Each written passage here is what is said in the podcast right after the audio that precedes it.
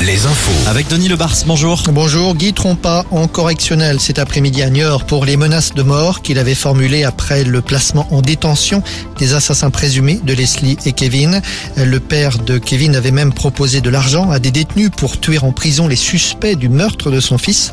Le père a plaidé la colère cet après-midi devant les juges, une douleur insurmontable, dit-il. Le parquet a requis contre lui 18 mois de prison, dont un an ferme.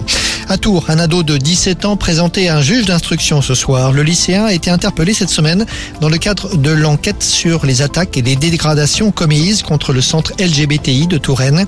Une bouteille explosive avait été lancée dans les locaux du centre, heureusement sans faire de blessés chez les permanents. Le procureur a requis une mise en détention provisoire.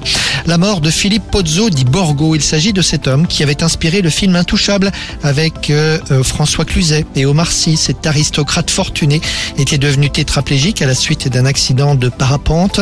Il avait 72 ans. Le foot, la Ligue 2 suspense à tous les étages pour la dernière journée. Ce soir, en haut du classement, ils sont trois pour deux places d'accession en Ligue 1. Parmi eux, Bordeaux qui accueille Rodez. 42 000 spectateurs attendus au Matmut Atlantique ce soir. Et puis Laval qui de son côté joue à Amiens avec l'espoir de décrocher le maintien. Le suspense en Ligue 1 également, mais ce sera demain soir. Et puis en handball, le match du titre ce soir.